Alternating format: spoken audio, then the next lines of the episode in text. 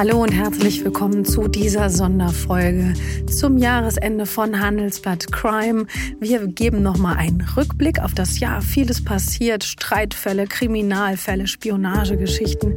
Sie haben hoffentlich schon einiges davon gehört und wenn nicht, dann gibt Ihnen das Jahresende die Gelegenheit, vieles nochmal nachzuhören. Und was es da alles nachzuhören gibt, das erzählen wir Ihnen heute mit den Personen, die da dahinter stecken, die die Geschichten recherchieren, die sie aufschreiben, die mit den Personen sprechen.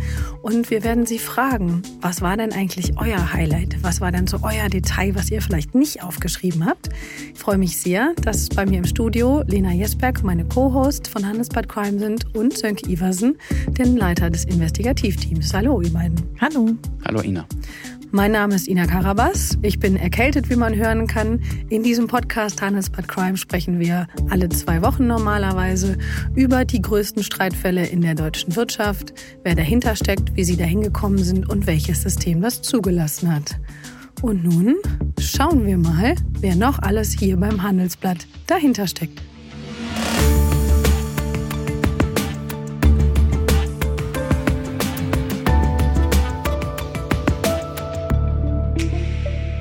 Und wir beginnen, Sönke, mit ähm, jemandem aus deinem Team. Es sind alle aus deinem Team, die wir jetzt nochmal hören werden.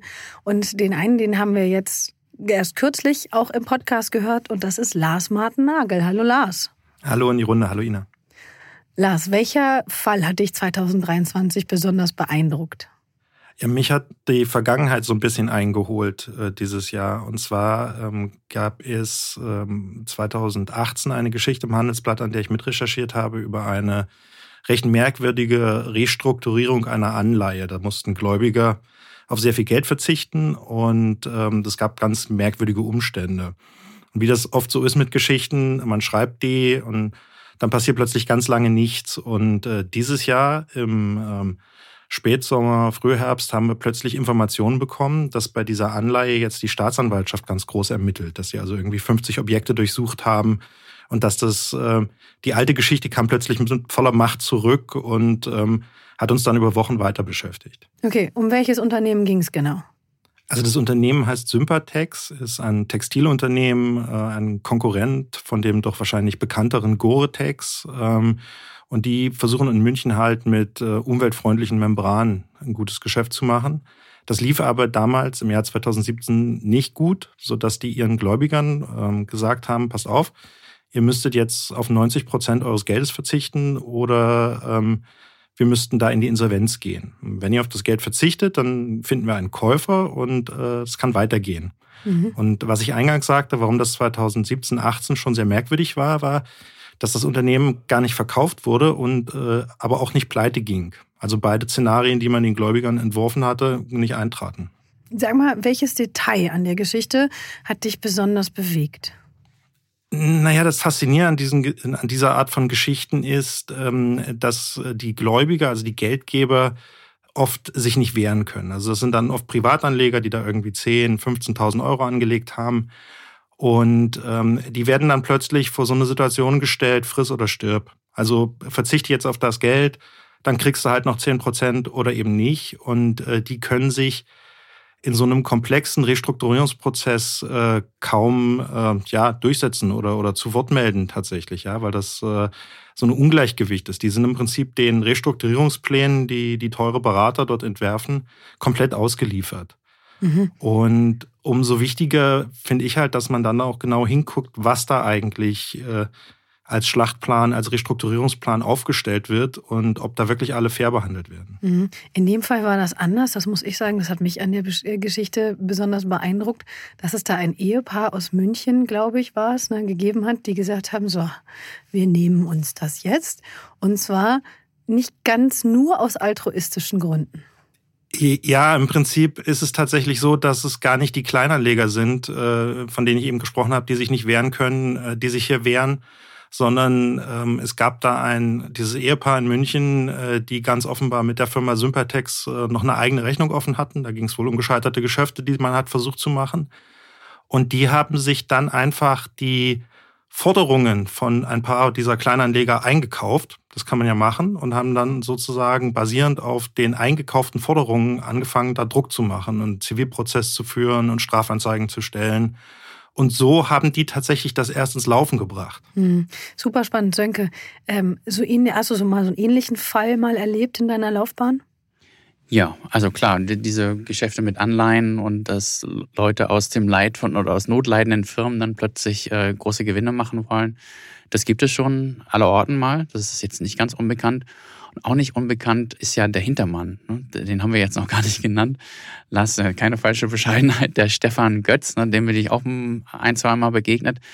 Das ist äh, halt dieser Sanierungsberater, Unternehmensberater, der hat, der hat viele Titel. Und ähm, das ist halt auch ein Mann, wenn du dem begegnest, der kann vor Selbstbewusstsein kaum an sich halten. Ne? Der, also kaum hast du das Gespräch angefangen, erzählt er dir schon, wen er alles kennt und was er schon alles geleistet hat. Ne? Und das ist halt diese Kombination, die dann besonders interessant wird. Wenn so jemand, ne, der ist ja jetzt nicht nur durchsucht werden, oder Lars, erzähl einfach, was mit, mit Herrn Götz ja. alles passiert ist schon in den letzten paar Wochen.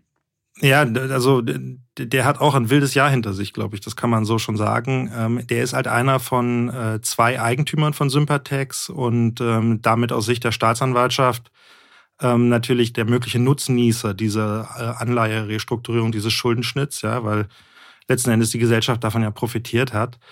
Er selbst bestreitet oder hat uns gegenüber die Vorwürfe der Staatsanwaltschaft bestritten, dass da also irgendwie die Anleger betrogen worden sein sollen.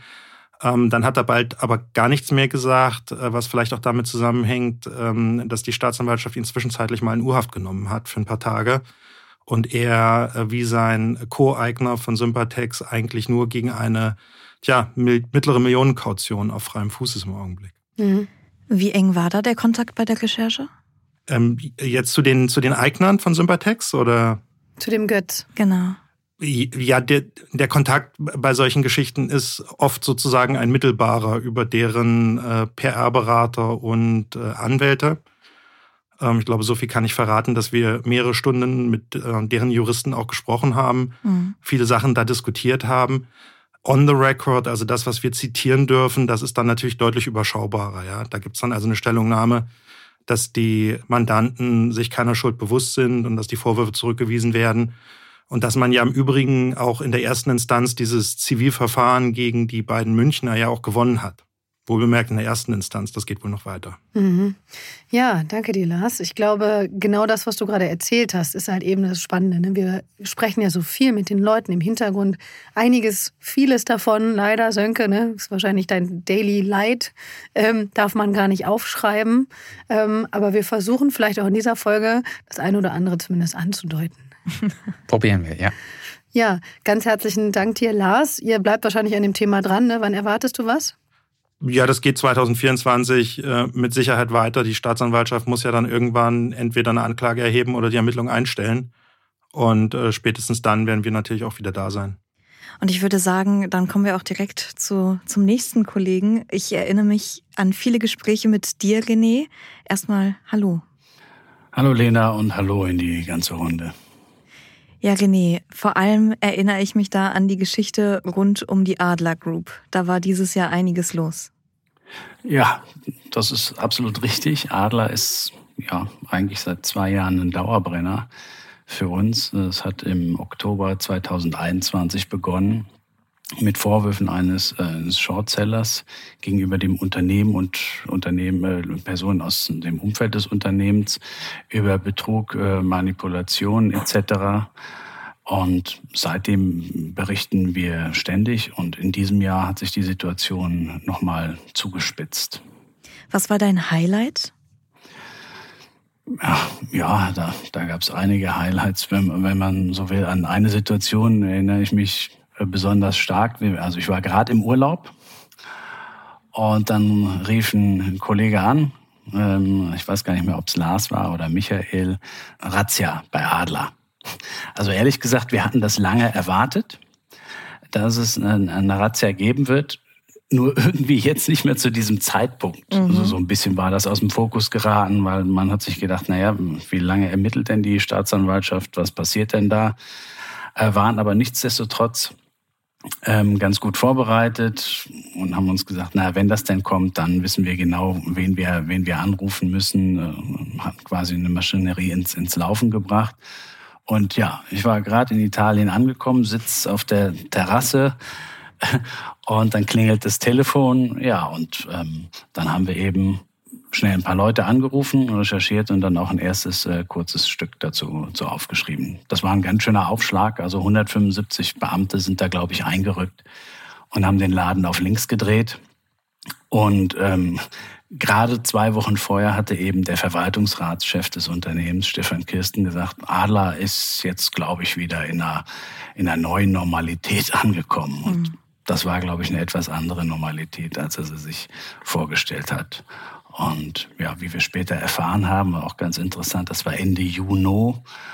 Und wir haben dann später Einblick gewonnen, den Durchsuchungsbeschluss, der datiert schon äh, aus dem März, von, von Ende März, weil man eben in verschiedenen Ländern durchsucht hat. Äh, das wahnsinnig äh, lange gedauert, bis man das eben koordiniert hatte. Dann haben sie extra gewartet, bis du Urlaub hattest. so sieht's aus. René, ähm, das ist ja jetzt die letzte Folge zu Adler, ist schon ein bisschen her. Was hat sich denn seither getan? Gibt es irgendwas Neues? Ach, bei Adler gibt es eigentlich ähm, immer was Neues, wenn man so will. Ähm, zumindest nichts mehr so drastisches wie, wie die Durchsuchung. Also die Staatsanwaltschaft, die, die ermittelt weiter. Immerhin hat das Unternehmen seither äh, wieder einen Abschlussprüfer gefunden, ähm, auch auf der, auf der Holding-Ebene. Vielleicht nochmal als kleinen äh, Rückblick. Ähm, die früheren Abschlussprüfer, Wirtschaftsprüfer haben ja erst Mandat niedergelegt, ähm, weil sie auch nicht genügend Einblick in, in die Unterlagen hatten, die sie gern gehabt hätten. Und dann hat Adler wahnsinnig lange nach einem Abschlussprüfer gesucht, was es eigentlich bei Unternehmen dieser Größenordnung überhaupt nicht, nicht gibt. Und den hat man in, inzwischen gefunden. Da ist man eben auf einem ähm, ja, besseren Kurs. Aber nichtsdestotrotz bleiben da noch, noch einige Hausaufgaben und ähm, demnächst wird auch nochmal eine Entscheidung darüber erwartet, über den Restrukturierungsprozess, den das Unternehmen angestoßen hatte und gerichtlich durchgesetzt hatte, ähm, ob das denn auch so zu halten ist. A lot to come. Auf jeden Fall. Und ich muss sagen, ähm, ich fahre jetzt nicht mehr so häufig äh, an der Baustelle hier in Düsseldorf vorbei, aber immer wenn ich dran vorbei äh, fahre, fällt mir auf, dass ja, da steht mittlerweile ein Gebäude drauf, aber da ist immer noch ganz schön viel leer auf dem Grundstück, was die Adler Group da ähm, gekauft und eigentlich bebauen wollte. Du sag mal, René, wo wir gerade sprechen und über das Thema Reise gesprochen hast, ne, äh, poppt bei mir sofort das Thema FTI hoch, der Reisekonzern. Erklär bitte mal, warum. Ja, das, das war eine weitere Geschichte, die mich in diesem Jahr äh, beschäftigt hat. Es fing erstmal so ganz anders an, gar nicht mit einem Kriminalfall. Also wir haben Infos bekommen, dass äh, es äh, Pläne gibt der Rewe-Tochter DER Touristik. Das ist also nach der TUI der, der zweitgrößte Reisekonzern Europas. Und es gab Hinweise darauf, dass die in Gesprächen sind mit FTI, ihrerseits die Nummer drei, ehemalige Frosch-Touristik, also äh, Nummer drei in Europa, die zu übernehmen. Und ähm, dann haben wir darüber berichtet, eben über diese Übernahmepläne. Und ähm, ja, dann hat das plötzlich einen, einen ganz anderen Zungenschlag bekommen, beziehungsweise ganz andere Infos kamen. Ähm, dann wurde uns äh, gesteckt, dass eben der CEO, der damalige von FTI, dass gegen den ein Strafbefehl verhängt worden war. Ist zwar schon ein bisschen her, allerdings bevor er erst ins Amt kam. Und trotz einer Verurteilung wegen Betrugs ist er eben ins Amt gekommen. Das war die erste Info, die wir gesteckt bekommen haben. Und kurz darauf ähm, gab es dann Hinweise, dass es einen größeren Datenskandal in der Branche gibt, in den auch FTI äh, verwickelt sein soll. Und zwar soll FTI Daten zugespielt haben von einer Reisekooperation. Ähm, die heißt RTK und die stellt eben ihren Partnern Lösungen für ja, Einkauf, Marketing und Vertrieb zur Verfügung. Da sind dann tausende Reisebüros angeschlossen und die bekommen dann von diesen Reisebüros alle möglichen Daten. Die sollen aber eigentlich bei RTK bleiben und RTK hat diese Daten aber an FTI, also an ein einzelnes Unternehmen weitergegeben.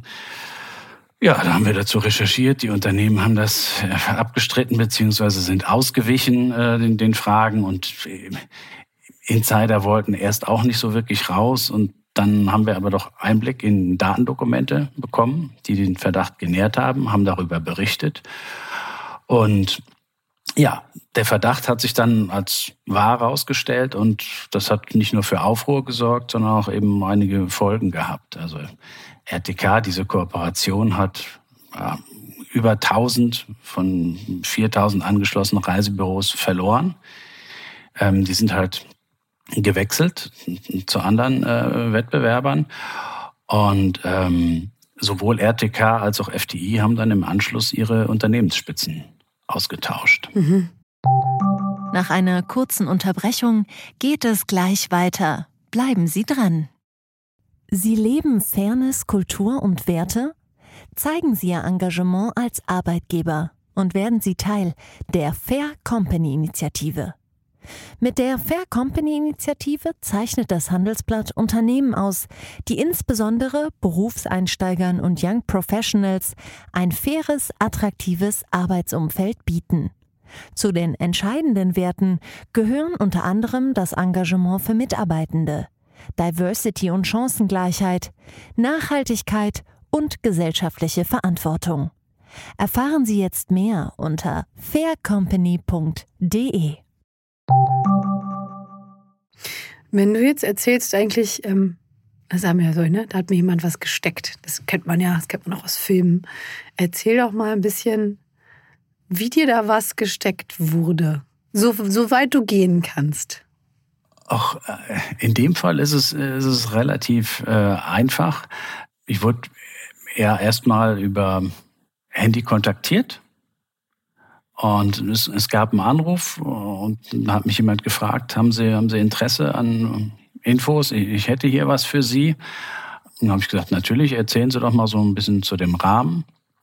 Und da wusste ich auch, wer ähm, die Person ist. Und ähm, von der wurde ich dann letztlich weitervermittelt mhm. an eine, eine andere Person. Und ähm, wenn man es ganz kurz zusammengefasst, irgendwann gab es dann einen Stick.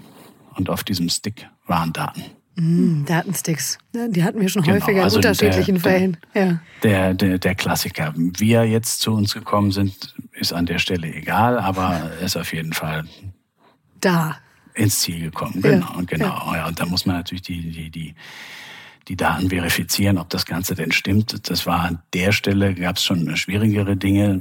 Man hatte eben Umsatzzahlen von den Reisebüros und dann ruft man die Reisebüros an und fragt, ich habe hier Ihren Umsatz aus dem Jahr XY.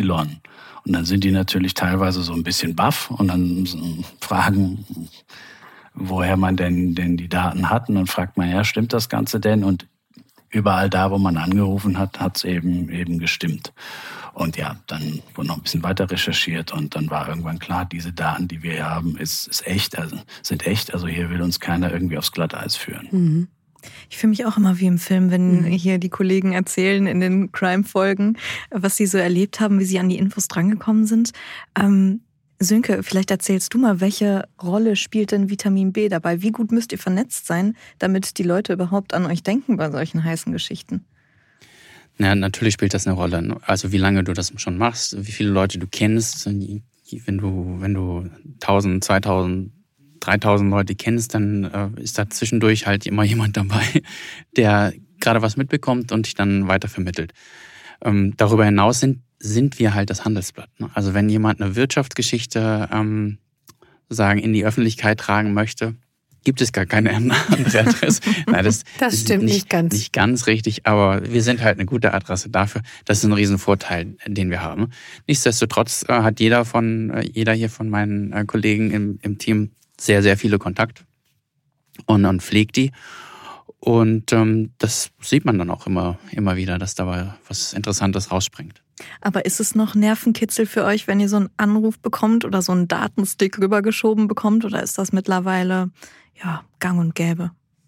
Ja, also nee, gang und gäbe ist das jetzt nicht, passiert nicht jeden Tag und äh, man, man, freut sich dann natürlich in, in, erster Linie schon immer noch und äh, ist in gewisser Hinsicht auch erstmal erstmal eine Bestätigung, ist ja auch sowas, wie man, wenn man so will, wie ein, wie ein Vertrauensvorschuss. Mhm. Und ähm, ja, bleibt aber dann natürlich erstmal schon sehr, sehr kritisch und guckt, weil man ja oft nicht weiß, woher es genau herkommt, was hat es damit auf sich und da stecken ja auch immer bestimmte Ziele dahinter. Will eben jemand jemanden aufs Glatteis führen, also das, auch das muss man ja einkalkulieren. Ne? Aber ansonsten ähm, weiß man halt, okay, da steckt jetzt irgendeine Absicht dahinter. Und das muss man halt eben auch immer mit so ein bisschen mit, mit einbeziehen. Und dann äh, tut man eben das Möglichste, um das Ganze zu verifizieren und anhand dieser, dieser Daten oder dieser Unterlagen, die man dann bekommt, eben weiter zu, zu recherchieren. Mhm. Aber nee, das ist schon noch was Besonderes, zumindest für mich, für Sönke vielleicht nicht, aber für mich doch schon. Wir gucken Sönke an, Sönke lacht. Ich hätte es gern öfter, aber also wenn da hier draußen jemand zuhört, ist es nicht so, dass wir uns äh, Nicht weiter über Datensticks freuen. Genau. Ja. ja, auf jeden Fall danke dir, René, an der Stelle.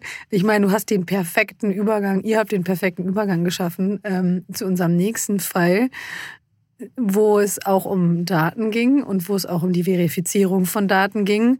Und zwar in einem Umfang, den wir, ich glaube, im Handelsblatt noch nie gesehen haben, weil es ganz wichtig war, dass die richtig sind, dass wir da richtig liegen. Sönke, The Big T hat auf jeden Fall dein 2023 dominiert, oder? Ja, genau. Tesla war der Fall 2023 von Januar bis Dezember, ganz durchgehend. Also, wie, wie, du richtig sagst, da hat auch jemand angerufen, äh, der auch Daten hatte. Und in dem Fall konnte ich es halt nicht glauben. Also, das hatte ich auch noch nie in der Intensität, dass man einfach nicht glauben konnte, was das Gegenüber da erzählt. Ich kannte am Anfang ja auch seinen Namen gar nicht. Es war unbekannt, wo der herkam, wer er ist. Und er sagte halt, dass bei Tesla intimste Daten, also Gesundheitsangaben von Mitarbeitern, Kündigungsgründe, dann, ging es weiter über, über Gehälter und Rechnungen und Informationen über Elon Musk persönlich, dass er das alles einfach so aus dem, mehr oder weniger aus dem Intranet gezogen hätte. Und ich habe dann gedacht, das, das kann ja nicht sein. Aber, aber schon während des ersten Gespräches schickte er der halt Dateien also ging äh, um Excel-Tabellen, äh, konkret da Mitarbeiterangaben von 100.000 Mitarbeitern, ne? Sozialversicherungsnummer, Passnummer, Gehalt, Anschrift, alles dabei. Und ich habe mir das dann angeguckt und das, das wäre ja völlig verrückt, wenn das stimmt.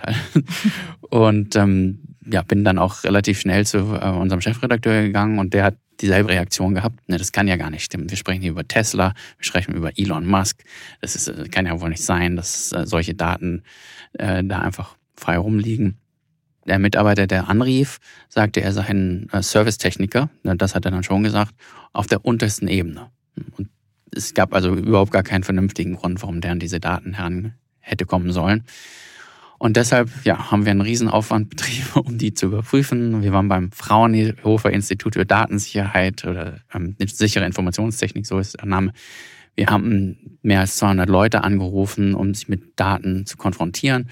Und siehe da, die Daten stimmten. Und das hat uns letztlich, also im November ging das los, im November 22 ging es schon los. Im Mai 23 hat uns dann Tesla selbst bestätigt, dass die Daten echt sind, äh, indem sie uns gebeten haben, sie bitte zu löschen und nicht drüber zu schreiben. Was gebeten ist aber jetzt sehr freundlich formuliert. genau, genau.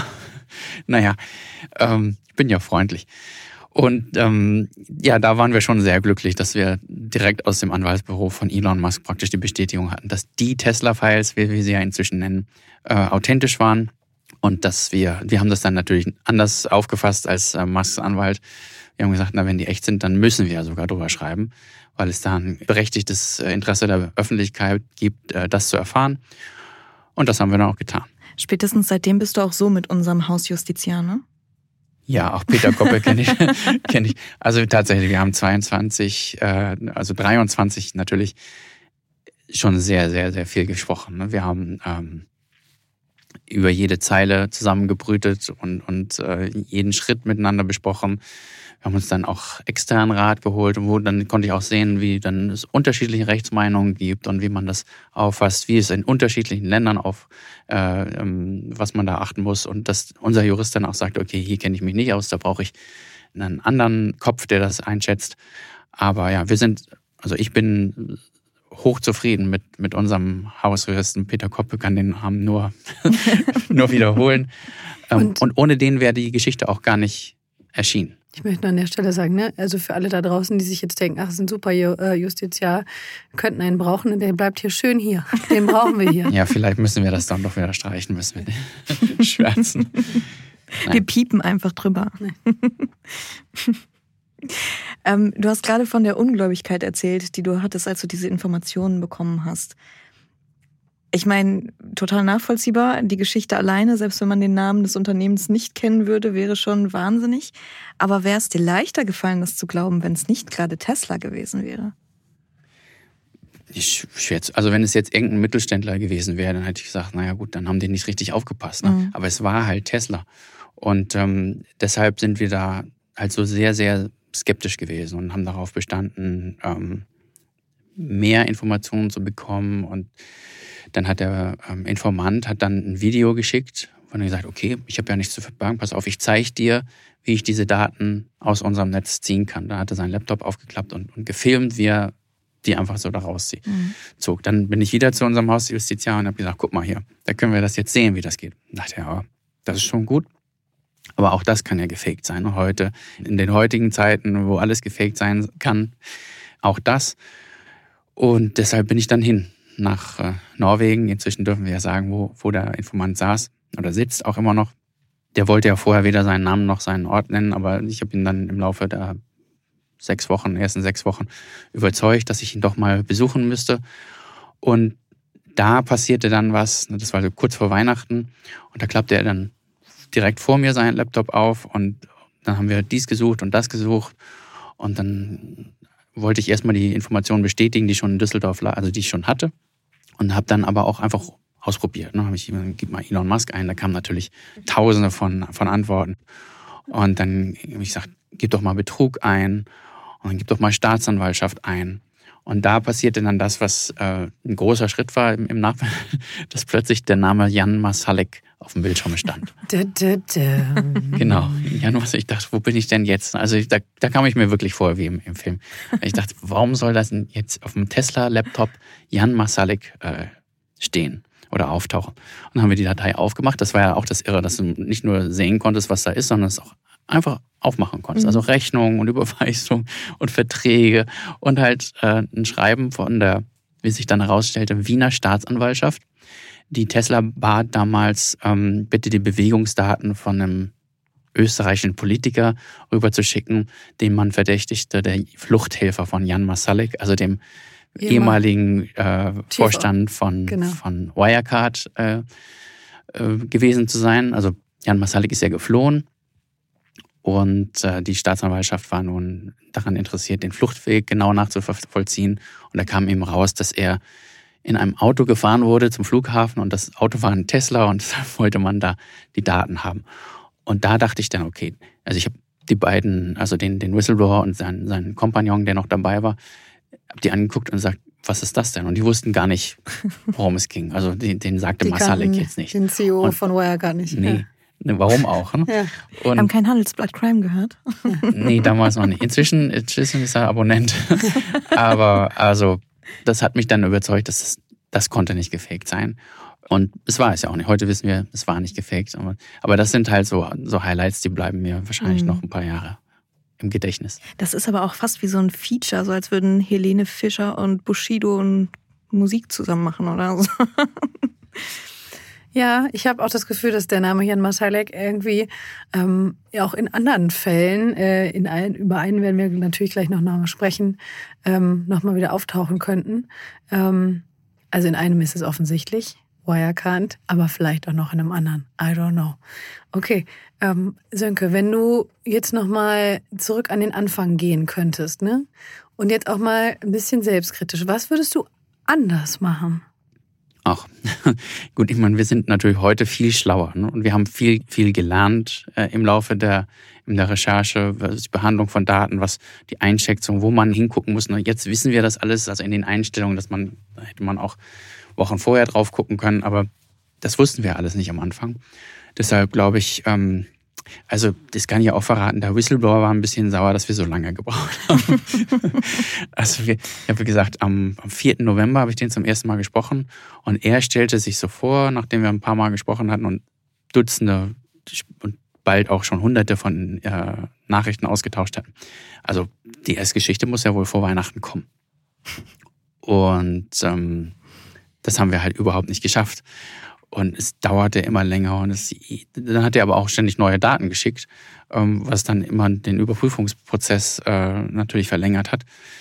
Ja, so dass ich sagen würde, das, ähm, das war schon vernünftig, wie wir vorgegangen sind. Gut, es ist eine lange Zeit, ein halbes Jahr vom ersten Kontakt ähm, und eine riesen Geduldsprobe für, für so einen Informanten, der ja denkt, die, die wollen mir was, ne? die, die tauchen ja bald auf und die wissen, wer ich bin. ich wollte gerade fragen, genau, weil mhm. da muss man, glaube ich, drüber sagen. Der hat natürlich, der hat eine Erwartungshaltung, aber natürlich, der hat ja keine Erwartungshaltung im Sinne von, er gibt uns was und dafür müssen wir was zurückgeben, sondern hat andere Gründe dafür. Ja, der hat ja einen riesen Rechtsstreit mit Tesla und ähm, hat erwartet, dass Tesla ihn verfolgen würde und, und wollte sozusagen seine Geschichte, dass seine Geschichte erstmal draußen ist, bevor, bevor das passiert. Er dachte auch, dass äh, die, die offiziellen Stellen äh, losschlagen würden, ähm, die er auch informiert hatte. Aber all das passierte ja einfach nicht. Die, die offiziellen Stellen wurden ja erst aktiv, nachdem wir angefangen haben zu berichten. Und ähm, ja, ich würde sagen, wir mussten halt jeden vorsichtigen Schritt einen nach dem anderen machen, dass das so lange gedauert hat. Ähm, ich kann jetzt auch nicht sagen, tut uns leid. Wir, wir mussten halt genauso arbeiten, wie wir gearbeitet haben. Und am Ende ähm, hat sich ja auch alles gefügt dann. Auf jeden Fall. Ich finde, das Sahnehäubchen in dieser ganzen Berichterstattung, für mich persönlich zumindest, ähm, ist, dass wir ihn ja persönlich hören können, wie er seine Frustration diesbezüglich äh, in eigene Worte fasst. Denn er war ja auch hier zu Besuch, hat äh, ein Interview mit dir geführt, was auch als Podcast zu hören ist übrigens. Kann ich sehr ans Herz legen. Auf jeden Fall. Und ähm, es gibt sogar ein Video dazu. Ja, genau. Ja, also wenn die, wenn die Zuhörerinnen und Zuhörer sich jetzt fragen, warum, warum wir den interviewen konnten, nachdem er ja vorher so vorsichtig war und anonym bleiben wollte, es ist halt nach einer Weile ähm, tatsächlich dann geschehen. Er, er ist polizeilich auch verfolgt worden und es, es, kam dann zu der Situation, wo sein Anwalt ihm sagt, es ist besser, wenn du an die Öffentlichkeit gehst, als, als wenn du nicht an die Öffentlichkeit gehst. Und deshalb haben wir auch seine ganze, also seinen vollen Namen dann ausgeschrieben und ein Interview mit ihm gemacht und all das. Das machen sie in den Filmen auch immer, damit der Zeuge nicht auf einmal damit er nicht, nicht, genau, damit er nicht verloren geht. Ja. Nee, und ähm, das, da hat der Anwalt auch recht gehabt, denn äh, nur vier Wochen nach, nachdem wir den seinen Namen dann genannt haben, hat er sogar von einer ähm, gemeinnützigen Institution, also äh, Gesellschaft, die sich um Meinungsfreiheit äh, kümmert, einen Preis verliehen bekommen. Ist dann nach London eingeladen worden, hat den da empfangen. Und ähm, insofern, das ist der Grund, warum wir seinen vollen Namen, also Lukas Skrupski, warum wir den nennen können und warum wir den jetzt auch zeigen können im, auf YouTube, auf Instagram und, und überall. Ja, danke dir, Sönke, erstmal. Ähm, Wenn es darum geht, Leute nicht zu benennen, sind wir relativ schnell bei einer anderen Geschichte, wo es um Spione geht. Und darüber wird jetzt Martin Murphy sprechen. Der ist Co-Ressortleiter des Investigativteams. Und du hast dich sehr intensiv mit dieser Geschichte beschäftigt. Erklär noch mal, worum genau geht's. Ja, das sind gleich mehrere Geschichten. Mit der, ich sag mal, angespannten Sicherheitslage, mit dem Ukraine-Krieg, ähm, insgesamt mit den Spannungen mit China, die wir zunehmend sehen, äh, kann man sagen, dass dieses Jahr auch das Jahr der Spione geworden ist. Also wir haben ganz viele Aktivitäten gesehen. Wir haben auch im BND Mitarbeiter, der als Spion aufgeflogen ist, zugegebenermaßen, das war kurz vor Weihnachten letzten Jahres, aber der Prozess ist Mitte Dezember diesen Jahres äh, ins Laufen gekommen. Dann wollen wir es jetzt auch genau wissen. Wer hat da wen ausspioniert? Naja, das ist ein, ein Deutscher, der beim BND gearbeitet hat. Äh, der hat sich äh, von den Russen anwerben lassen ähm, geheime, sensible Unterlagen, die die Ukraine betreffen, an die Russen rauszugeben. Und das ist wahrscheinlich das größte Geheimnis äh, Leck, das wir in Deutschland seit ein paar Jahrzehnten hatten. Mhm. Auch hier wieder die Frage natürlich, wie seid ihr an diese Infos gekommen? Ja, in dem Fall ist es natürlich äh, offen bekannt gegeben worden, aber es geht darum, die Hintergründe zu äh, beleuchten. Es geht vor allen Dingen aber auch darum zu zeigen, wir haben hier ein größeres Problem. Das ist kein Einzelfall. Wir haben ähm, eine sehr aktive äh, Szene der, der Spione in Deutschland äh, in, in dieser Gemengelage. Und das ist natürlich ein herausragendes Beispiel. Das ist ganz spannend, weil das ist ja auch bei uns im Podcast ein ganz wesentlicher Bestandteil, dass wir darüber sprechen, welches System dahinter steckt. Was wäre hier deine Antwort darauf? Naja, wir haben zwei große Gefahren, vor denen immer wieder gewarnt wird. Das eine ist Russland. Die haben äh, ein Interesse hier in Deutschland klar an Informationen zu kommen, was die Ukraine angeht, was die NATO angeht, was Deutschland angeht. Die versuchen hier ähm, aber auch äh, wirtschaftlich Einfluss zu nehmen. Äh, Stichwort Energie als Waffe, das haben wir auch gesehen. Also Nord Stream Bau der Pipeline ist Teil dieser Geschichte gewesen, aber auch Gazprom Germania. Da hatten wir im Handelsblatt auch ein wunderbares Stück zu, wie denn die Liquidation dieser Gesellschaft, also der Gazprom-Tochter, dazu führen sollte, dass der, der deutsche Energiemarkt zum Einbruch gebracht wird. Und großes Must-Read, dieses Stück übrigens. Ganz großes Must-Read, dieser Wochenendtitel zum Thema Gazprom. Wenn Sie den noch nicht gelesen haben, gehen Sie zurück, googeln Sie Handelsbot Gazprom, finden Sie, lesen Sie es. Absolut. Gerade für die Entscheider, äh, auch in der Wirtschaft, die müssen sich bewusst machen, dass sie, dass sie Ziele sind. Ähm, wir haben Russland, wir haben China. China geht da ähm, nicht minder robust vor, auch wenn das momentan noch weniger auffällig ist. Aber wir haben, äh, also China versucht ja Firmen zu übernehmen. Wir haben das bei KUKA, diesem Roboterhersteller, vor ein paar Jahren gesehen. Jetzt waren sie zuletzt an einem Chiphersteller dran, konnte dann von der Regierung aber doch noch untersagt werden, aber auch nur nach Intervention der Geheimdienste äh, und der Berichterstattung. Ähm, also das ist eine ganz ernstzunehmende Gefahr. Mhm. Ist das eine Gefahr, die man durch das Stopfen irgendeiner Lücke schließen kann oder äh, abwenden kann? Naja, das wird nicht gelingen, weil ähm, das wird, äh, das sind viele Leute daran beteiligt. Was halt hilft, ist, ist Wachsamkeit. Also wir hatten beispielsweise auch eine Geschichte, die, die steht wirklich symbolhaft für das Vorgehen von China. Denen fehlen gewisse Fähigkeiten. Das hört sich ganz trivial an. Es geht um Material beispielsweise, wie, wie so ein Stahl äh, gefertigt ist beispielsweise. Oder Daten, Cybersecurity, Satellitentechnik, dergleichen haben sie Riesenlücken noch. Und da versuchen sie an Informationen zu kommen. Das eine ist, man kann natürlich irgendwo einbrechen, das klauen, fällt auf. Was sie machen ist, sie haben ein System, wo sie Wissenschaftler nach Deutschland bringen. Mhm. Und diese Wissenschaftler gehen dann in Unternehmen rein als Doktoranden, kriegen Zugriff auf die Unterlagen, klauen diese Informationen, bringen sie nach China und dort äh, melden sie die zum Patent an und dann gehen sie meistens in die Militärforschung. Da gibt es wirklich einen festen Plan. Und wir sind das Ziel. Wenn ihr jetzt mal erzählt, ich meine, in dem Zusammenhang, du hast es schon gesagt, ist natürlich der Staatsschutz auch aktiv. Das ist seine Aufgabe. Wie funktioniert eigentlich, wir reden ja auch viel mit Staatsanwälten zum Beispiel, ne, in anderen Fällen, wie funktioniert eigentlich da die Zusammenarbeit mit so Behörden? Von unserer Seite her oder von Unternehmensseite? Nee, von unserer. War mal so, mal so. Also ich sag's mal, ähm, die Dienste, also der Bundesnachrichtendienst und der Verfassungsschutz, die warnen die Wirtschaft und die sehen uns äh, durchaus als einen Multiplikator in dieser Frage. Das mhm. heißt, sie geben gewisse Informationen, Warnungen, ganz offiziell, die wir dann da reintragen. Das andere ist, wir gucken uns diese Fälle an und wir haben eine Systematik erkannt. Also das heißt, wir sind quasi mit der Lupe unterwegs und suchen uns die Leute raus, die auffällig sind, recherchieren dem nach. Manchmal ist was hinter, manchmal nicht. Mhm. Und weil auch da, wenn wir uns jetzt immer wieder auf dieses Filmsetting zurückbeziehen, aber das kennen halt die meisten von uns, ne? Da wollen staatliche Behörden immer nicht, dass da Journalisten ihnen da in die Quere kommen und da legen sie im Zweifel zwei Steine in den Weg oder im Gegenteil vielleicht sogar auch manchmal unterstützen sie es dann doch. Wie ist das? Also beschweren die sich dann, wenn wir sowas schreiben und sie es nicht wollten oder? Nee, das, ähm, das wäre jetzt auch für eine deutsche Behörde sehr unüblich. Äh, die Erfahrung habe ich da nicht gemacht. Und wenn, die würden es wahrscheinlich für sich behalten. Wir haben bislang keine Beschwerde bekommen. Ähm, wir registrieren auf, auf Seiten der Dienste, aber auch Teilen der Politik eine Sensibilisierung wegen dieser, dieser Schwierigkeit. Recht naiv sind viele Unternehmer. Mhm. Die lassen zu, dass bei denen äh, die Leute durch die Datenräume gehen und sich die Sachen rauskopieren, wie sie lustig sind. Ne? Fällt dir da ein Beispiel ein? Kannst du bzw. möchtest du eins nennen? Also ich will jetzt keine Firmennamen nennen. Da werden wir darum gebeten, die nicht zu benennen. Mhm. Aber wenn wir, ähm, es gibt einen Medizintechnikhersteller, der hat eine entsprechende Legierung entwickelt. Das äh, kann man für die Medizin verwenden, wie das in Deutschland gedacht war. Aber der Doktorand, der hat diese Informationen mitgenommen, die Unterlagen dazu, plus noch mal ein bisschen mehr. Und drei Jahre später fällt den Unternehmen auf, dass genau die Technologie, die sie entwickelt haben, in China an der Universität zur, äh, an, zur Patentanmeldung gebracht wurde. Und äh, die wird verwendet äh, im Flugzeugbau für Kampfflugzeuge. Also was ganz anderes als Medizin. Mhm. Wirtschaftskriminalität ist, also unabhängig davon, dass es natürlich interessant ist, darüber zu sprechen, ist teuer. Es kostet die Unternehmen wahnsinnig viel. Kannst du ungefähr sagen, welche Hausnummer das ist? Ich glaube, da gibt es wüste Schätzungen, ne? Das sind zweistellige Milliardenbeträge.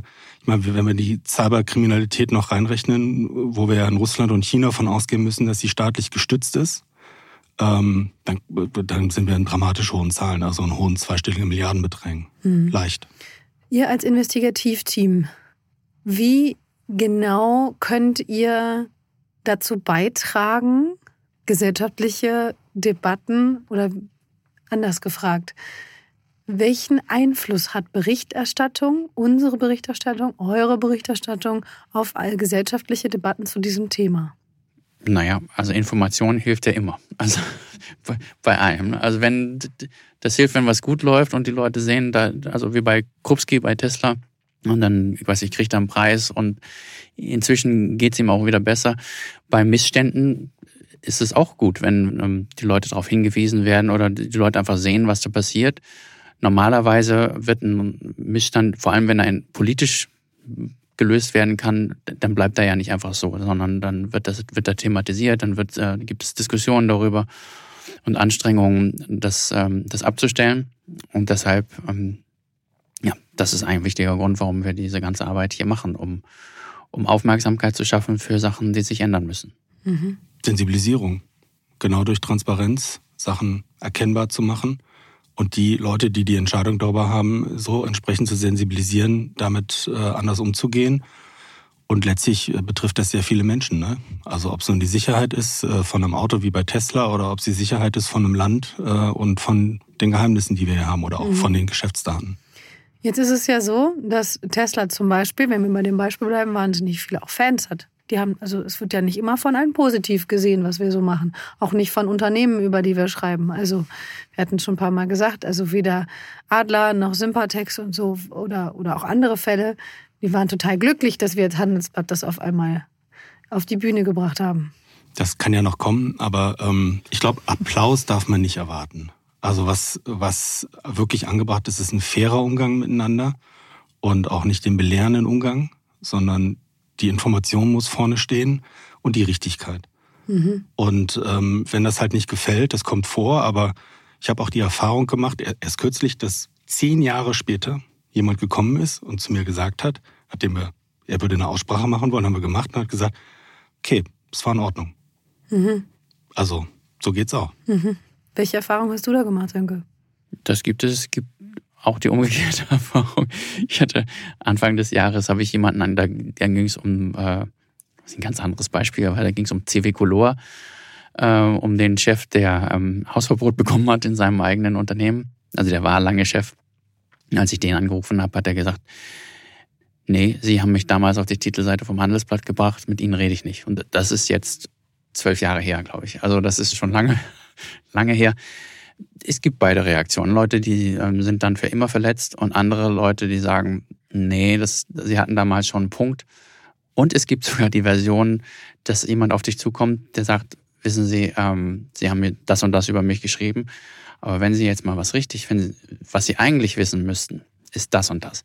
Also da hat dann jemand gesehen, okay, er wurde hart angefasst von der Zeitung, aber genau sowas ist nötig für eine andere Sache, um die er sich äh, kümmert, nämlich ja, offene Transparenz und keine Zurückhaltung, keine falsche Angst. Und ähm, auch so kommen Leute zu uns. Mhm. Und auch so kommt dann Informationen wieder in die Öffentlichkeit, da wo sie in, in vielen Fällen hingehört. Natürlich nicht in allen Fällen. Wir sagen ja nicht, dass alles in der Zeitung stehen muss. Das wäre ja absurd. Aber es gibt doch genügend Informationen, die zurückgehalten wird oder nicht bekannt ist, die besser bekannt wäre. Mhm. Definitiv. Ähm, da kommen wir ins Spiel. Und ich finde es auch immer ganz interessant. Ich kenne es ähm, von Lenkern von großen Konzernen. Die lesen es ungern über sich selber, sie lesen es wahnsinnig gern über andere. Und äh, weil sie nämlich genau sagen, es braucht das, ich will das ja wissen, ich muss das wissen, nur über sich selber. Ist ja auch ein bisschen verständlich und sehr menschlich, muss man sagen. Liest man es natürlich nicht so gerne. Ja, aber da ist halt häufig das direkte offene Gespräch, wo man das erläutert, wo man die Gegenposition oder auch mitnimmt und auch versucht zu verstehen, weil viele handeln ja gar nicht im Bösen, sondern sie glauben, das Richtige zu tun. Und manchmal tun sie es ja auch und das hilft dann ja, wenn man darüber redet, um mhm. das zu verstehen. Ich meine, klammern wir dabei mal die wirklich kriminellen Fälle aus. Mhm. Missstände passieren, das gibt es, aber wesentlich und wichtig ist doch bei unserer Arbeit, wenn es eine gewisse Systematik dahinter gibt wenn bei einem Unternehmen Kontrollen nicht funktionieren. Also wenn da irgendwo mal geklaut wird oder in die Kasse gegriffen wird. Fünf Zahlen. Mhm. Aber wenn das nicht geahndet wird, sondern wenn das so Teil des Geschäfts ist, Teil des, des üblichen Umgangs, dann wird es ja auch schnell existenzgefährdend. Und was man ja vergisst, wir gucken auf die Chefs. Aber Stichwort ThyssenKrupp, einer muss gehen, oben, kriegt eine gute Abfindung, nicht zu knapp, ähm, sei, sei gegönnt. Aber bei ThyssenKrupp kann ich mich erinnern, hab, ich habe mal nachgezählt und auch mit der Führungskraft später darüber geredet, 5000 Leute mhm. haben wegen den Fehlentscheidungen ihren Job verloren. 5000. Mhm. Wenn man das umrechnet mit Familien, sonst ist man bei einer wunderbaren Kleinstadt. Mhm. Darum geht es. Mhm. Definitiv. Und die gehen ohne Abfindung und ohne Perspektive. Ja, ist auf jeden Fall total spannend. Und ich finde, natürlich ähm, ist auch ein Jahresabschluss ein guter Moment, um über sowas mal zu sprechen, weil das kommt natürlich unseren normalen Folgen nicht vor. Da geht es um die Fälle, nicht so sehr um uns, um unser System dahinter. ähm, und deswegen finde ich das äh, sehr relevant, darüber zu sprechen. Danke dir, Martin. Danke, Ina. Ja, und jetzt kommen wir wieder zu einem anderen Fall und dem System dahinter, dahinter, wenn ich das versuchen kann, so kryptisch anzuteasern. Denn ähm, der Fall, das kann ich schon sagen, ist Cum-Ex. Das System dahinter ist die Staatsanwaltschaft um Anna Brohecker und das System dahinter ähm, ist ein kleiner Justizskandal in Nordrhein-Westfalen, der Frau Brohecker fast den Job gekostet hat. Und ähm, darüber spricht jetzt mit uns Volker Wutzmeier. Hallo Volker. Hallo Ina. Vielleicht magst du noch mal kurz zusammenfassen, was da passiert ist. Ja, sehr gerne. Also ich komme auch gerade aus dem Gericht in Bonn. Also da ist mal wieder, äh, da sind zwei Banker der Hamburger Privatbank MM Warburg verurteilt worden zu vier Jahren Haft. Äh, einer und der andere zu einer Bewährungsstrafe. Also es waren auch wieder zwei Beteiligte. Aber nicht Herr Olearius von der MM Warburg. Nee, der, der ist äh, noch nicht ganz so weit. Das äh, Verfahren läuft noch. Ähm, ja, ich gehe mal davon aus, dass wir dann im Januar oder Februar darüber nochmal berichten können. Aber das geht im Grunde alles zurück auf die Ermittlungen von eben Anne Brauhilker, das ist die Oberstaatsanwältin in Köln, die seit mittlerweile zehn Jahren ermittelt in diesem ganzen Komplex, der riesig ist. Also es gibt insgesamt mittlerweile 1700 Beschuldigte. Also einige sind schon ähm, ja, auf der Anklagebank gelandet und einige sind auch verurteilt worden und der Bundesgerichtshof hat auch einige Urteile schon bestätigt. Also das alles im Grunde auf einer sehr guten Basis. Äh, aber es war natürlich sehr aufwendig, das alles zu ermitteln und das ist in erster Linie der Verdienst von Anne Brauhilker die diese Abteilung leitet. Am Anfang war sie noch eine Einzelkämpferin, später hat sie dann halt mehr Personal dazu bekommen und ist auch befördert worden zu einer Hauptabteilungsleiterin, damals noch unter dem Justizminister Peter Biesenbach in Nordrhein-Westfalen. Aber der ist mittlerweile Geschichte, weil es gab einen Regierungswechsel und mit dem Regierungswechsel gab es auch einen neuen Justizminister, das ist Benjamin Limbach und der hatte plötzlich andere Pläne mit dieser Abteilung. Mhm. Das Interessante war, und ich hatte das in der Folge, als wir darüber gesprochen haben, schon mal gesagt, wir haben sehr früh im, in der Historie von Handelsbad Crime über Anne Brohilker berichtet und ich habe irgendwie gedacht, wenn die nochmal auftaucht, dann quasi als Heldin, weil die eine Auszeichnung bekommen hat oder wie auch immer, wie auch immer. Und dann tauchte die auf einmal auf, als die sollte quasi ihren Job verlieren, weil Minister Limbach gesagt hat, nee, die sollen jetzt einen neuen Chef bekommen. Richtig. Also ähm, man muss dazu wissen, in Hamburg gibt es einen Untersuchungsausschuss, wo, wo im Grunde diese Affäre auch politisch aufgearbeitet werden soll. Also wie gesagt, es geht um diese Hamburger Privatbank MM Warburg nicht nur, aber die ist natürlich besonders interessant in Hamburg, äh, weil da der damalige erste Bürgermeister der Stadt Hamburg, Olaf Scholz, sich mehrfach mit dem langjährigen Bankchef Christian Olearius getroffen hat. Und da in diesen Gesprächen ging es halt auch um Cum-Ex und Olearius hat halt versucht, auf der politischen Ebene Einfluss zu nehmen, um diese Rückforderungsbescheide des Finanzamts Hamburg abzuwenden. Ne, da ging es um sehr viel Geld, ähm, in einem Jahr um 47 Millionen, im nächsten Jahr um 43 Millionen Euro. Und deswegen beschäftigt sich halt dieser Untersuchungsausschuss äh, mit der Affäre. Und der Untersuchungsausschuss, der wollte halt immer Unterlagen aus diesen Ermittlungsverfahren in Köln haben.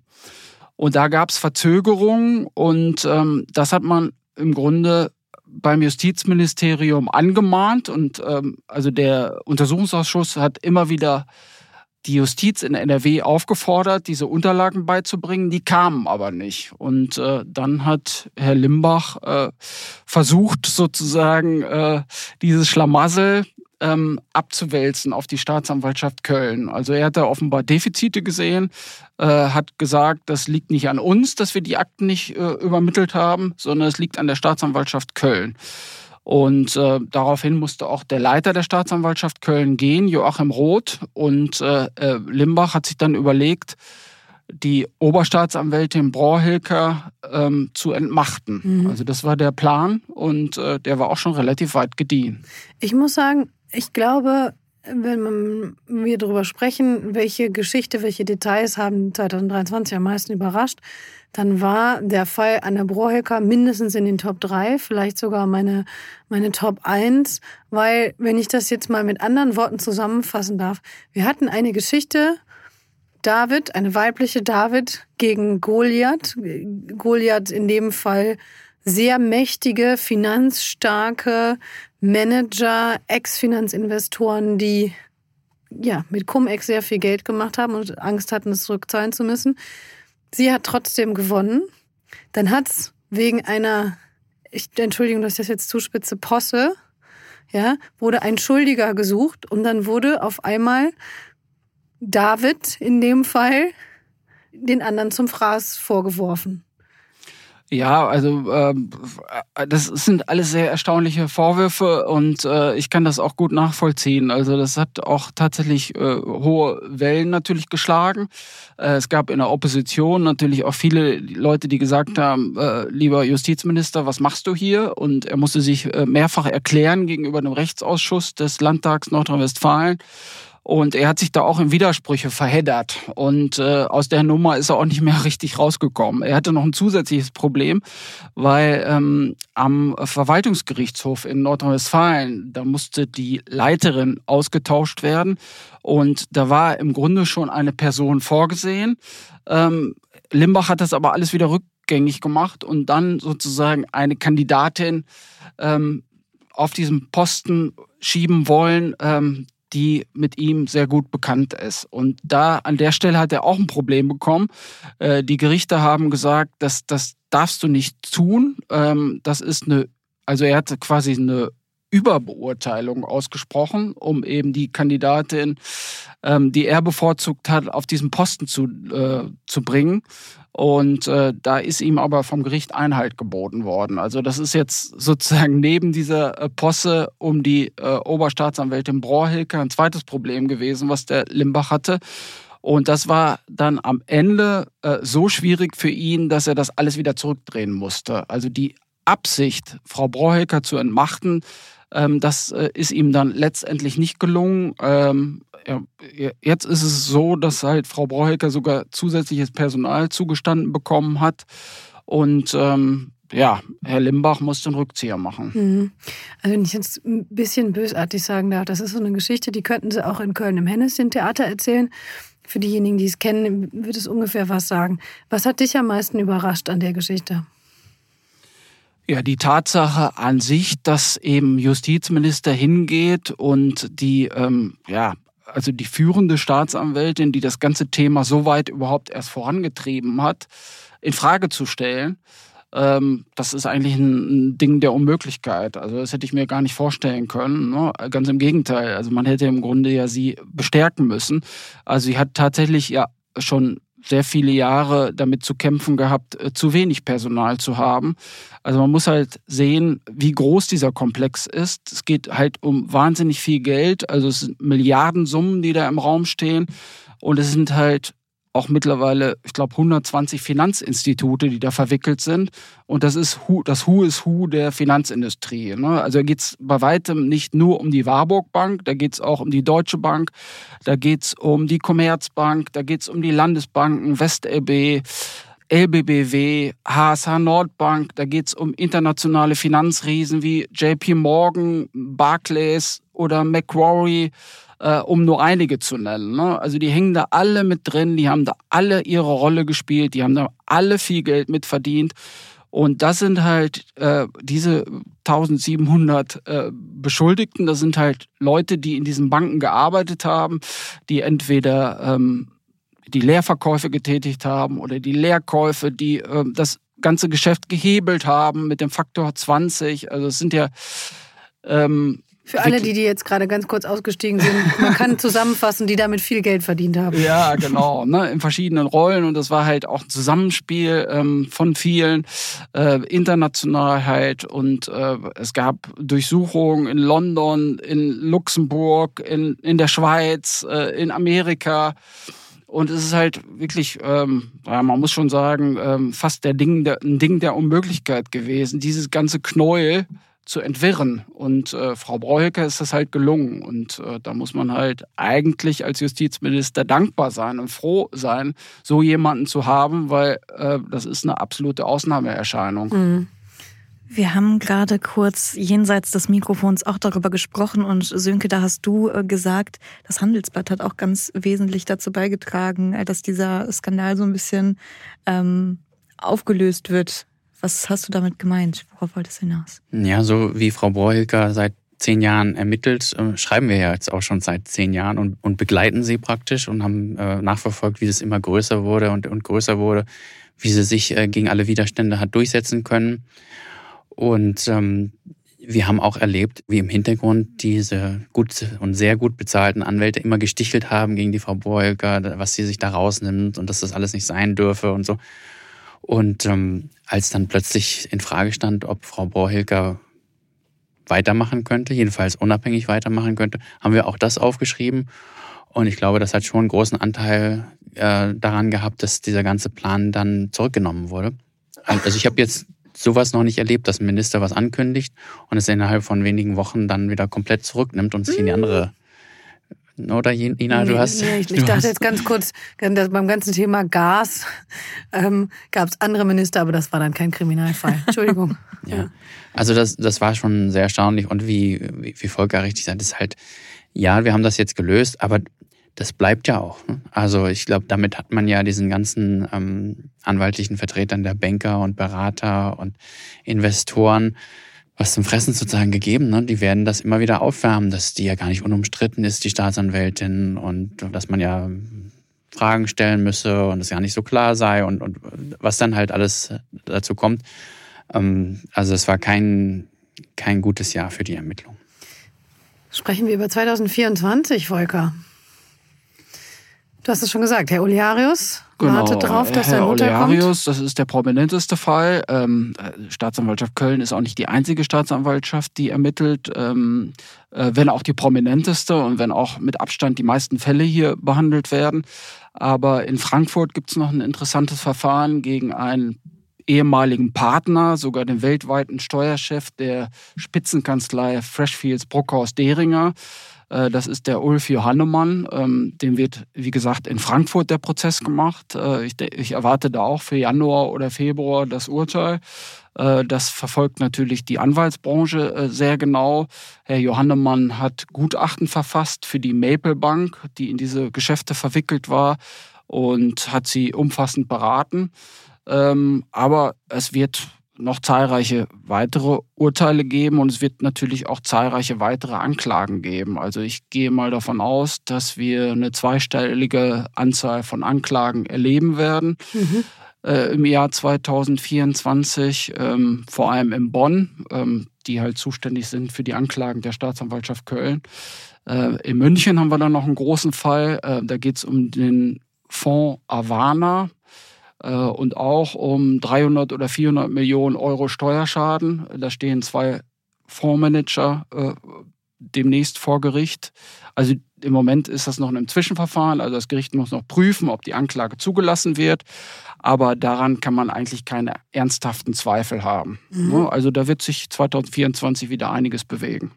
Apropos bewegen und apropos München, kommen wir natürlich noch zum anderen Fall. Ich möchte vorher eine Frage stellen. Ihr habt es gesagt, zehn Jahre. Nervt es eigentlich manchmal? Jetzt mal ganz ehrlich sagen, nervt es nicht manchmal zu sagen, ach, schon wieder Comex? Oh nee, also es ist halt, es gibt Themen, die halt so lange dauern. Ne? Nicht viele, ich glaube, streng genommen ist Comex das Einzige, das so lange dauert. Aber es passiert ja auch immer wieder was. Und das, was ähm, 2023 mit Frau Borhilker passiert ist, das ist ja dann doch wieder einmalig. Ähm, um Gottes Willen, da wollen wir natürlich auch dranbleiben. Genauso wie es dann nächstes Jahr einmalig würde, wenn es so kommt.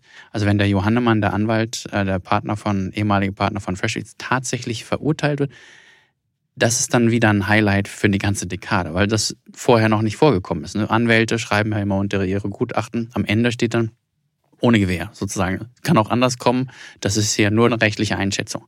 Und dass jetzt ein Anwalt für diese Einschätzung verurteilt werden könnte, das hat es vorher noch nicht gegeben. Also ich kenne jetzt keinen vergleichbaren Fall.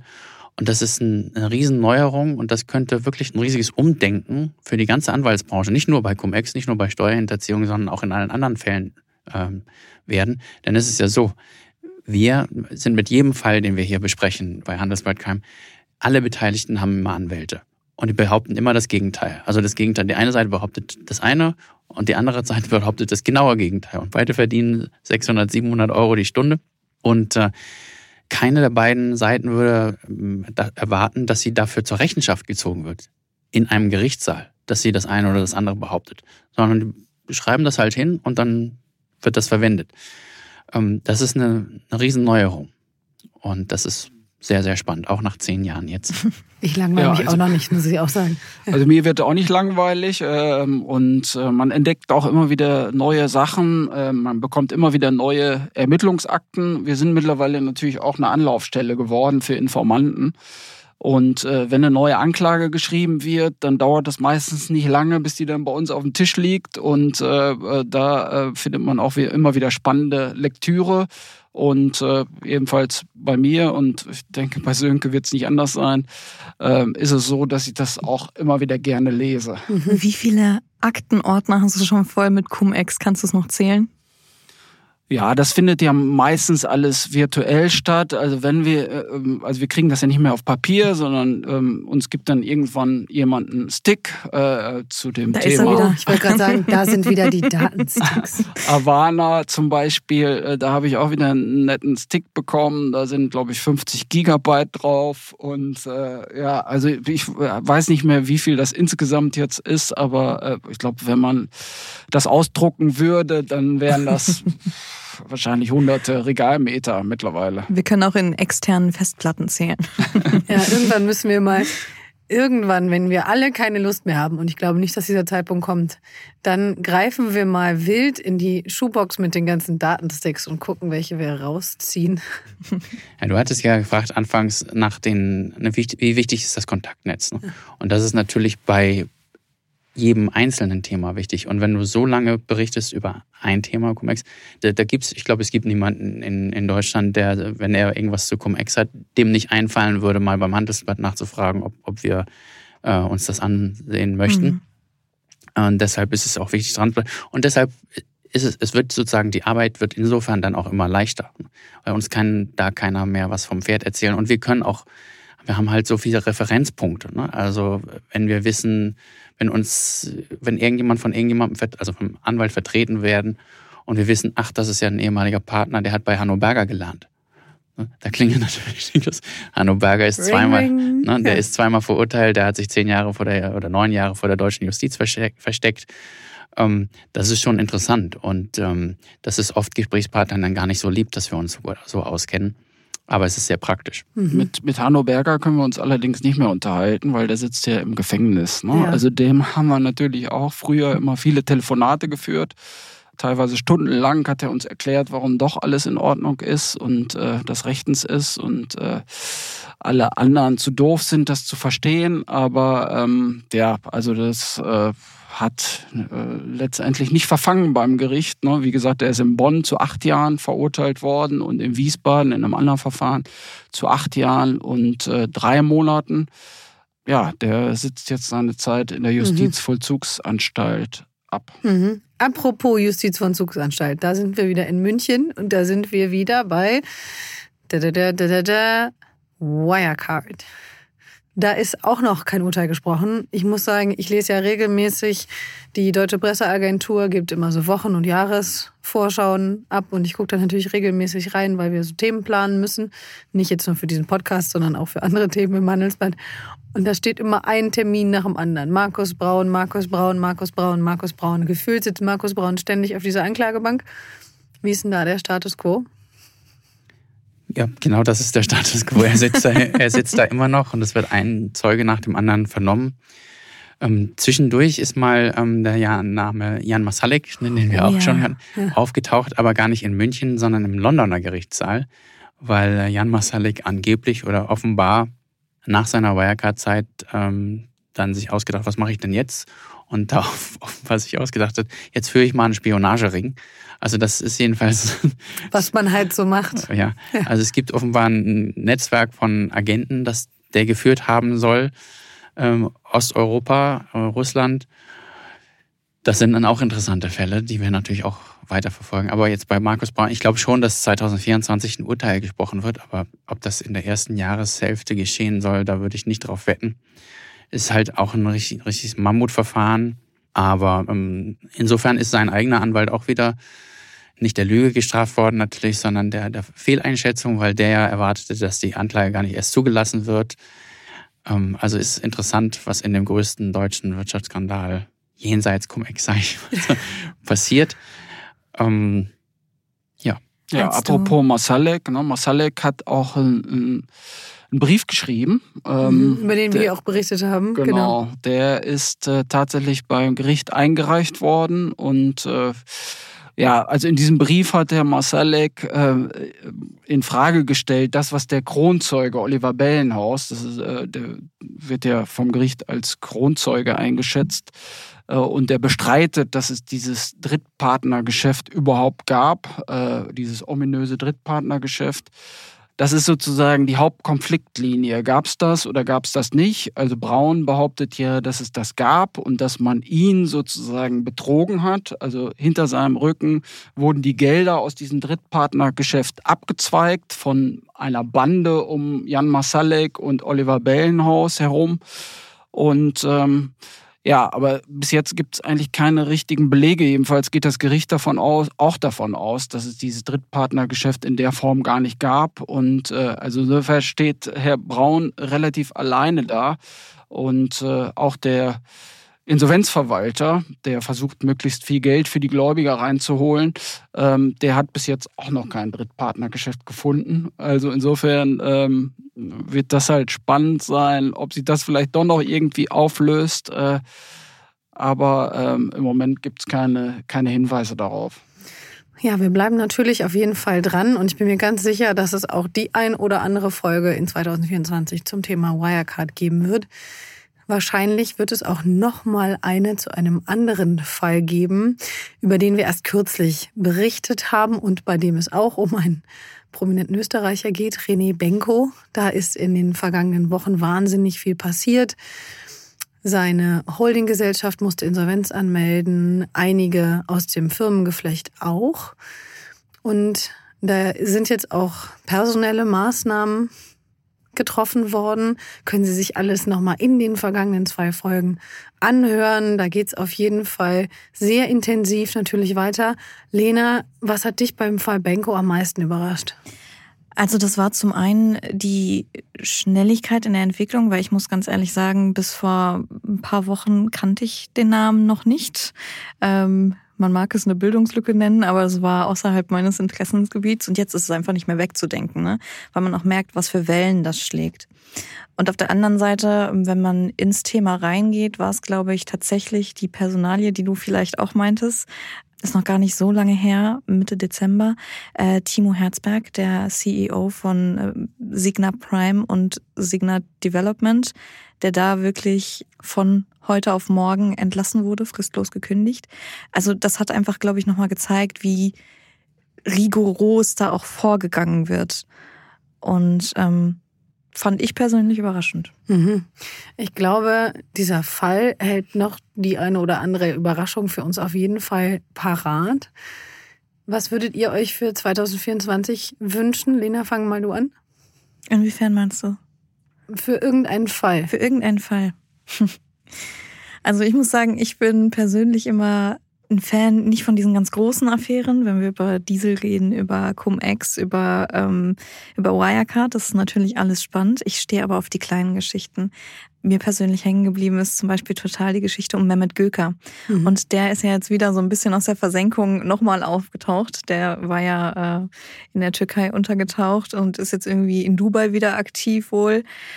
Da würde ich gerne noch mal was zu hören, ganz ehrlich. Mhm. Also, weil ich das super spannend fand und das ist für mich auch richtig, richtig, richtig Crime gewesen. Mhm. Mehmet Göke hört es, glaube ich, nicht gerne, dass er eine kleine Geschichte ist. ja, das ist wohl wahr. Eine kleine Geschichte mit einem großen Ego. Vielleicht kann man das so stehen lassen. Senke, wie ist es bei dir?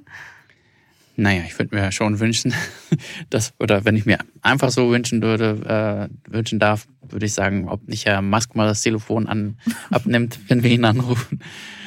Denn wir versuchen jetzt seit äh, einem halben Jahr Antworten von Tesla zu bekommen zu allen möglichen Themen, zur Datensicherheit, zum Autopiloten und so weiter und so fort. Aber da kommt einfach gar nichts zurück und das ist ein bisschen schade, finde ich. Ansonsten ähm, hat mir das Jahr 23 gut gefallen und mit den, weiß ich, dem, dem einen Manager, der Hausverbot hat in seiner äh, langjährigen Firma und dem anderen, dem sein Dienst Maserati zur Fahndung ausgeschrieben wurde, weil er die Raten nicht bezahlt hat. Das sind so Skurrilitäten, die kann man sich einfach nicht ausdenken. Und äh, ich finde, so kann es gern weitergehen. Volker. Ja, ich kann auch gut nachvollziehen, was du sagst, Lena. Ne? Es sind manchmal so die kleinen Perlen am Wegesrand, aber die lesen wir definitiv auch auf. Und äh, ich bin auch sicher, dass das Jahr 2024 nicht ruhiger wird.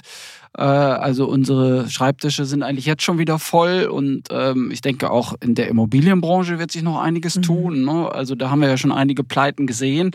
Da gibt's dann auch immer mal wieder Abschweife ins Wirtschaftsstrafrecht, weil da nicht immer ganz sauber gearbeitet wurde. Ne? Also die Branche hat ja goldene Zeiten erlebt, aber die sind halt jetzt vorbei seit ein oder zwei Jahren mit den steigenden Zinsen und den steigenden Baukosten. Und äh, also da werden wir mit Sicherheit nicht nur weitere Pleiten sehen, sondern auch das, den einen oder anderen Wirtschaftskriminalfall. Und da bin ich gespannt, was da auf uns zukommt.